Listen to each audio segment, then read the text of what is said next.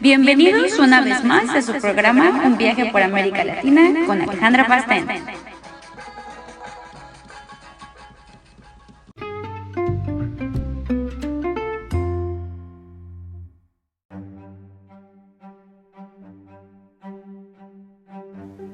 Hola amigos, espero que se encuentren muy bien. El día de hoy continuaremos con la historia de América Latina y que mejor que con un tema muy interesante, las dictaduras que han existido en nuestro territorio. La pregunta del día de hoy es, ¿existe una conexión entre la Guerra Fría y las dictaduras de América Latina? Con el capítulo de hoy lo descubriremos. Acompáñanos.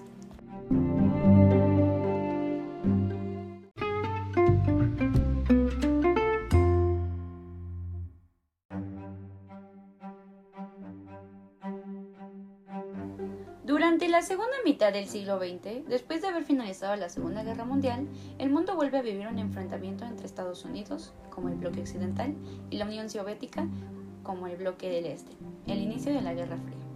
Es importante reflexionar cómo ambas potencias planeaban expandir su influencia y su poderío, por lo que se establecieron gobiernos aliados en varios países de América Latina mediante la violencia, represión y censura como instrumentos para conservar el poder.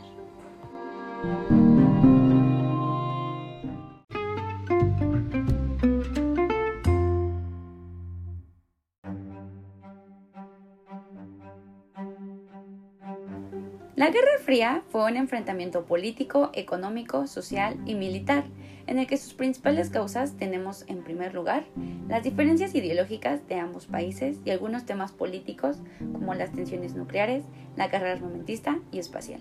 Y en segundo lugar, la instauración de dos nuevos sistemas políticos, Estados Unidos con el capitalismo y la URSS con el comunismo. Muchos dicen que realmente la Guerra Fría inició a finales de la Primera Guerra Mundial, pero lo que hizo que explotara la bomba fue el choque ideológico entre el comunismo y el capitalismo, como ya lo habíamos dicho. Con el triunfo de la Revolución Rusa, se pudo confirmar que el socialismo sería un buen sistema político. Estados Unidos y la URSS se disputaban el mundo en diferentes guerras periféricas. Tenemos la de Corea, Vietnam y Afganistán, cada uno representando un modelo.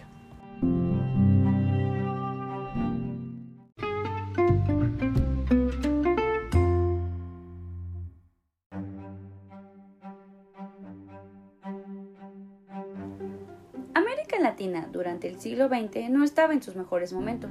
Estados Unidos no quería que Europa interviniera en lo que para él era su territorio, por eso trabajaba bajo la doctrina Monroe y la implementación de la política del Gran Garrote. Otro aspecto importante es el nuevo orden en América Latina, la izquierda a favor del socialismo y la derecha con el capitalismo. También es necesario hablar de cómo Cuba le autorizaba que Estados Unidos pudiera intervenir en su territorio si dicha nación lo consideraba importante, y no dejemos de lado que estaba en pláticas para obtener la concesión de la zona del Canal de Panamá. Durante la época de la Guerra Fría, las tres dictaduras más significativas en América Latina fueron Castro en Cuba, Pinochet en Chile y Noriega en Panamá surgieron debido a la lealtad de los ejércitos latinoamericanos a la política exterior de Estados Unidos y de la Unión Soviética. En América Latina el conflicto entre las dos superpotencias se sobrepuso a complejos procesos locales de transformación social, económica y política.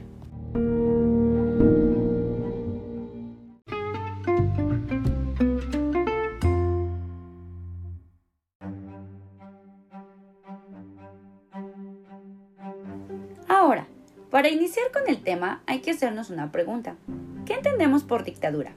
Según la Real Academia Española, es aquel régimen político en el que el poder lo ejerce una persona o un grupo de personas de forma autoritaria y sin ningún tipo de control mediante la fuerza o violencia. Reprimen los derechos humanos y las libertades individuales. ¿Y qué es una dictadura militar? Se le denomina el tipo de gobierno autoritario que se instaura al emplear las Fuerzas Armadas y toma el control de las instituciones públicas de orden ejecutivo, jurídico y legislativo.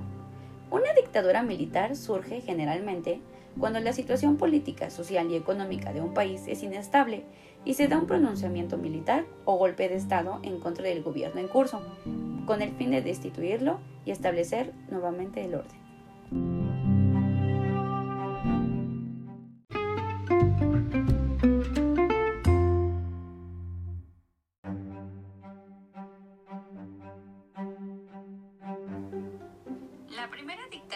Que vamos a hablar es la de Manuel Antonio Noriega en Panamá, que fue de 1983 a 1989. Panamá tuvo una dictadura militar por 21 años desde que se dio el golpe de Estado al presidente Arnulfo Arias Madrid el 11 de octubre de 1968, liderada por los coroneles Boris Martínez, José Ramos Bustamante y el general Omar Torrijos Herrera. Sin embargo, en comparación con muchas dictaduras latinoamericanas, no era anticomunista, sino que era un proceso revolucionario para acabar con la burocracia y el mal gobierno que en ese entonces estaba en el país. Se controlaron los medios de comunicación, pero se crearon nuevas leyes y una constitución, todo esto bajo la administración de Torrijos. En 1981 murió Torrijos en un accidente aéreo cuyas causas realmente no quedaron claras, y dos años más tarde, en 1983, el general Manuel Antonio Noriega asumió el cargo de comandante en jefe de la Guardia Nacional de Panamá, quien estuvo muchos años como jefe de la inteligencia militar panameña y se le identificaba como estrecho colaborador de la CIA. En la época de Manuel Antonio Noriega, la corrupción y el cinismo se apoderaron del gobierno y una ola de oposición política se desató, y las malas relaciones con los Estados Unidos llevaron a la invasión que llevó el fin del gobierno militar. Cabe resaltar que durante la dictadura se llevaron a cabo avances tecnológicos y políticos, tales como la televisión a color, la computación, la mayor representación de Panamá en la política mundial, los tratados Torrijos-Carter, que llevaron a la inversión del canal de Panamá, y la mejoría del sistema sanitario, económico, educativo y social. Durante los años como líder del país, Noriega asumió que Panamá había problemas de violencia, corrupción y crisis económicas, mientras que él se le relacionaba con el cartel de Medellín y se involucraba cada vez más en el tráfico de drogas y armas. En 1984, las relaciones con los Estados Unidos se deterioraron cuando Noriega exigió y consiguió el cierre de la Escuela de las Américas en territorio panameño. En dicha academia se formaban militares latinoamericanos que recibían instrucciones bélicas con un marcado contenido político anticomunista por parte del Pentágono. El segundo al mando de las Fuerzas de Defensa, el coronel Roberto Díaz Herrera, fue pasado a retiro en 1986 por órdenes directas del general Noriega.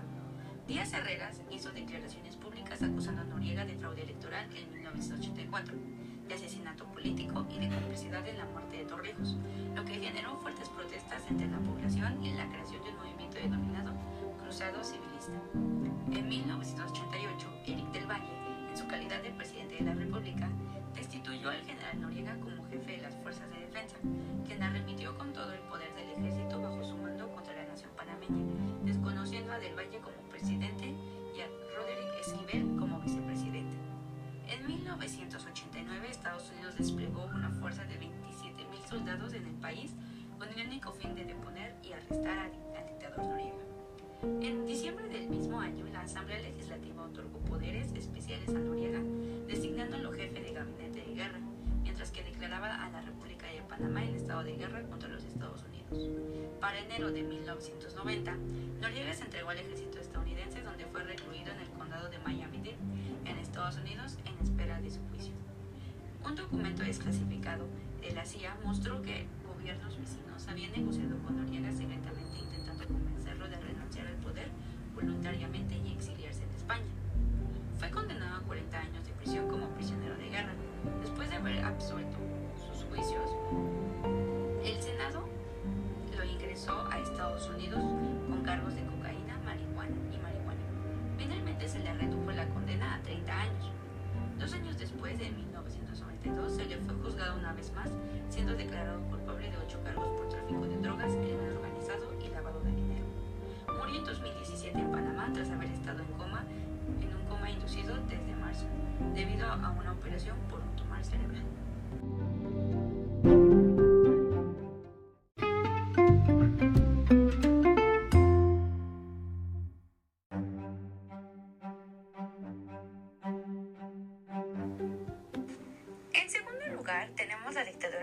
de Fidel Castro durante 1959 hasta 1976. Castro llegó al poder en 1959 tras liderar una revolución que derrocó al gobierno corrupto y abusivo de Fulgencio Batista. Gobernó por decreto hasta 1976, año en que se reformó la estructura del gobierno mediante una nueva constitución, cuya reducción supervisó él mismo. Desde entonces y hasta que traspasó el poder a su hermano Raúl Castro desempeñó los tres cargos con más poder en el gobierno de Cuba. Presidente del Consejo de Estado, presidente del Consejo de Ministros y primer secretario del Partido Comunista de Cuba.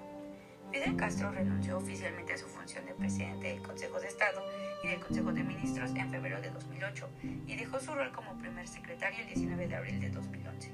Durante el periodo de Castro, Cuba logró impresionantes avances en el ejercicio progresivo de algunos derechos económicos, sociales y culturales, como la educación y la atención de la salud. Por ejemplo, la UNESCO ha concluido que existe un nivel de alfabetización casi universal en la isla y según previsiones de UNICEF, el país estaría encaminado para alcanzar la mayoría de los objetivos de desarrollo del milenio. Mientras Fidel Castro estuvo en el poder, el gobierno cubano se negó a reconocer legitimidad a organizaciones cubanas de derechos humanos, partidos políticos alternativos, sindicatos independientes o una prensa libre. Tampoco permitió que el Comité Internacional de la Cruz Roja y organizaciones no gubernamentales internacionales como Human Rights Watch y visitaran la, la isla para investigar la situación de los derechos humanos en el país. Durante el régimen de Castro, miles de cubanos fueron encarcelados en prisiones en condiciones deplorables. Otros miles fueron perseguidos e intimidados y a generaciones enteras se les negaron libertades políticas básicas. Cuba logró avances en salud y educación, pero muchos de estos logros se vieron contrarrestados por largos periodos de dificultades económicas y políticas represivas. Durante las décadas en que Castro se mantuvo en el poder, la negación de libertades fundamentales fue implacable e incluso se intensificó en ciertos, en ciertos periodos como la ola represiva contra 75 defensores de derechos humanos, periodistas, sindicalistas y otros críticos del gobierno que tuvo lugar en 2003. Estas personas fueron acusadas de mercenarias del gobierno estadounidense y juzgadas en forma sumaria en procesos a puertas cerradas. Muchas permanecieron años en prisiones en condiciones inhumanas, fueron sometidas a largos periodos de aislamiento y golpizas, y se les negó asistencia médica básica incluso cuando padecían enfermedades graves. La represión se consagró en la legislación y fue aplicada por las fuerzas de seguridad, grupos de civiles alineados con el Estado y un poder judicial totalmente subordinado al Ejecutivo. Estas prácticas abusivas instalaron en Cuba un clima de temor permanentemente que limitó el ejercicio de derechos fundamentales, presionó a los cubanos a demostrar su lealtad al gobierno y desalentó cualquier posibilidad de crítica. Muchas de las tácticas abusivas desarrolladas mientras Castro estuvo en el poder, como la vigilancia, golpizas, detenciones arbitrarias y actos públicos de repudio, aún continúan siendo usadas por el gobierno cubano. Durante las casi cinco décadas que gobernó Cuba, Fidel Castro impuso un sistema represivo que castigó prácticamente todas las formas de disenso, un legado que lamentablemente perdura incluso después de su muerte. En la década de 1960 hubo varios intentos militares encubiertos para destituir a Castro, como la invasión fallida en Bahía de Cochinos y varios intentos frustrados de asesinato.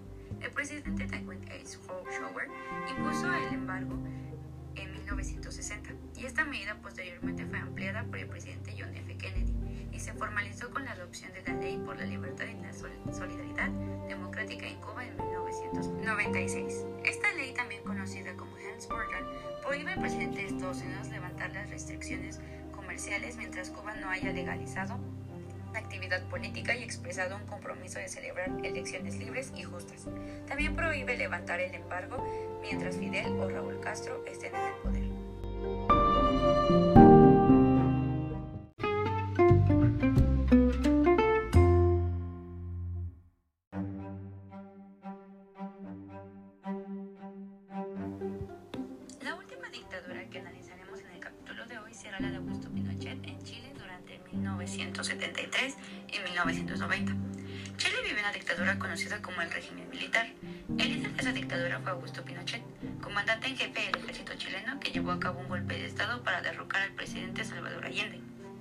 Que el dictador chileno sea uno de los más conocidos de toda América Latina.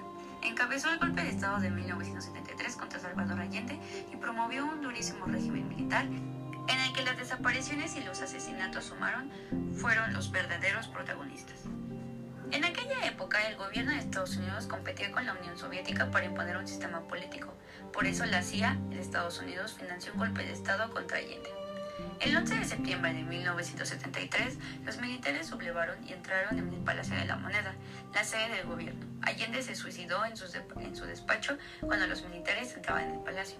Durante este periodo, Chile experimentó una notoria transformación económica, social y cultural. En lo estrictamente económico significó un cambio radical de orientación del papel del Estado, de un reproductor e interventor a uno de tipo subsidiario, inspirado en las doctrinas económicas neoliberales. En lo social significó el dominio sin contrapeso de los sectores empresariales, el aumento sostenido de la desigualdad de ingreso, junto con un incremento en la precariedad e inestabilidad laboral de los sectores asalariados. En lo cultural dio lugar al denominado apagón cultural, caracterizado por la represión y autor represión de ciertas manifestaciones culturales consideradas contrarias a la línea oficial. Una de las primeras acciones del nuevo gobierno fue crear la Dirección de Inteligencia Nacional, DINA, organismo encargado de perseguir y reprimir cualquier tipo de oposición a la junta militar que dirigía el, el país. La DINA podía detener a cualquier persona sospechosa de conspirar contra Pinochet, pero también intelectuales y políticos de izquierdas o estudiantes o sindicalistas. Utilizaban métodos como el secuestro, la tortura y el asesinato para atemorizar a la población. Según los últimos datos del Instituto Nacional de Derechos Humanos de Chile, hubo más de 3.000 muertos y desaparecidos entre 1973 y 1990. Las víctimas de la dictadura superan las 40.000 personas. El nuevo régimen se caracterizó por un modelo autoritario, establecido sobre principios emanados de la extrema derecha, tales como el anticomunismo, la prohibición legal de los partidos políticos y la prohibición de los sindicatos, la limitación de la libertad de expresión, la disolución del Congreso Nacional y la carencia de democracia. Durante la dictadura quedaron prohibidos los partidos políticos y sindicatos de trabajadores. El régimen militar aplicaba la censura sobre los medios de comunicación y se limitaron los derechos y libertades, como la libertad de expresión y de manifestación. Pinochet adoptó un modelo económico neoliberal similar al sistema de Estados Unidos, que permitió a grandes empresas enriquecerse a costa de privatizar servicios básicos. La desigualdad social provocada por este modelo persiste y es el principal motivo de las protestas hoy en día. A pesar de que los partidos y movimientos de izquierda estaban ilegalizados, la oposición al régimen empezó a organizarse en secreto durante la década de 1980. Se convocaron las primeras protestas y manifestaciones, se organizaron paros nacionales e incluso se sabotearon instalaciones energéticas. El 7 de septiembre de 1986, Pinochet sobrevivió a un atentado por una organización político-militar que recurrió a la lucha armada y el secuestro de personas afines al régimen para acabar con la dictadura. La presión popular cada vez era mayor para el gobierno, pues iniciaría una transición democrática. En 1988 se realizó el plebiscito para decidir sobre la continuidad de Augusto Pinochet como presidente de la República. Ganó el no a Pinochet y el siguiente año se convocaron las primeras elecciones democráticas. Con el paso de la democracia, en 1990 se creó una Comisión Nacional de Verdad y Reconciliación para investigar los crímenes y violaciones de derechos humanos cometidos durante la dictadura. Sin embargo, durante los primeros años del régimen militar se había aprobado una ley de amnistía que permitía inundar a los militares de cualquier crimen. En 1998, Pinochet fue nombrado senador vitalicio en medio de las protestas de una gran parte de la sociedad chilena. Ese mismo año viajó a Londres para operarse y fue detenido por delitos de genocidio, tortura y desaparición de personas a petición del juez Baltasar Garzón, que pedía su extradición para que fuera juzgado en España, ya que en Chile no había garantías de que la justicia lo condenara. Finalmente, alegando sus problemas de salud, Pinochet fue liberado y regresó a Chile en el año, en el año 2000. Después de años de batallas legales, su caso acabó siendo desestimado. Pinochet murió en 2006 y nunca llegó a ser juzgado por sus crímenes.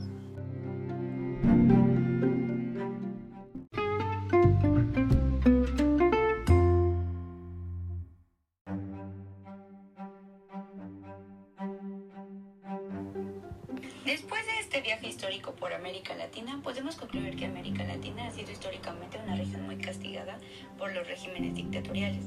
Numerosos golpes de Estado en prácticamente todos los países de la zona han dado paso a juntas militares o dictadores que han impuesto su ley a través de la fuerza, perpetuándose décadas en el poder mediante la represión. Para entender la magnitud de esta dinámica basta con el foco en los países que no han sucumbido a este tipo de poderío militar en la segunda mitad del siglo XX.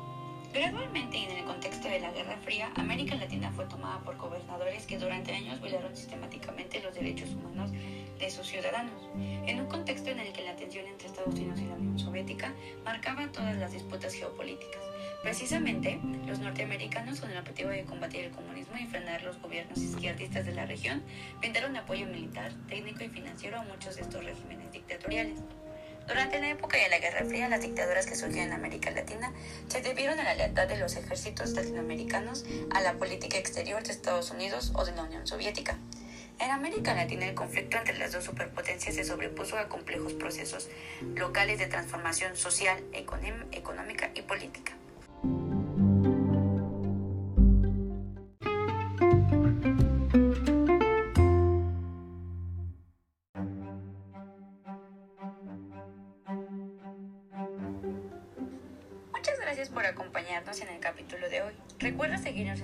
Sociales y participar en nuestras dinámicas. Nos vemos en el siguiente capítulo de Un viaje por América Latina. Adiós.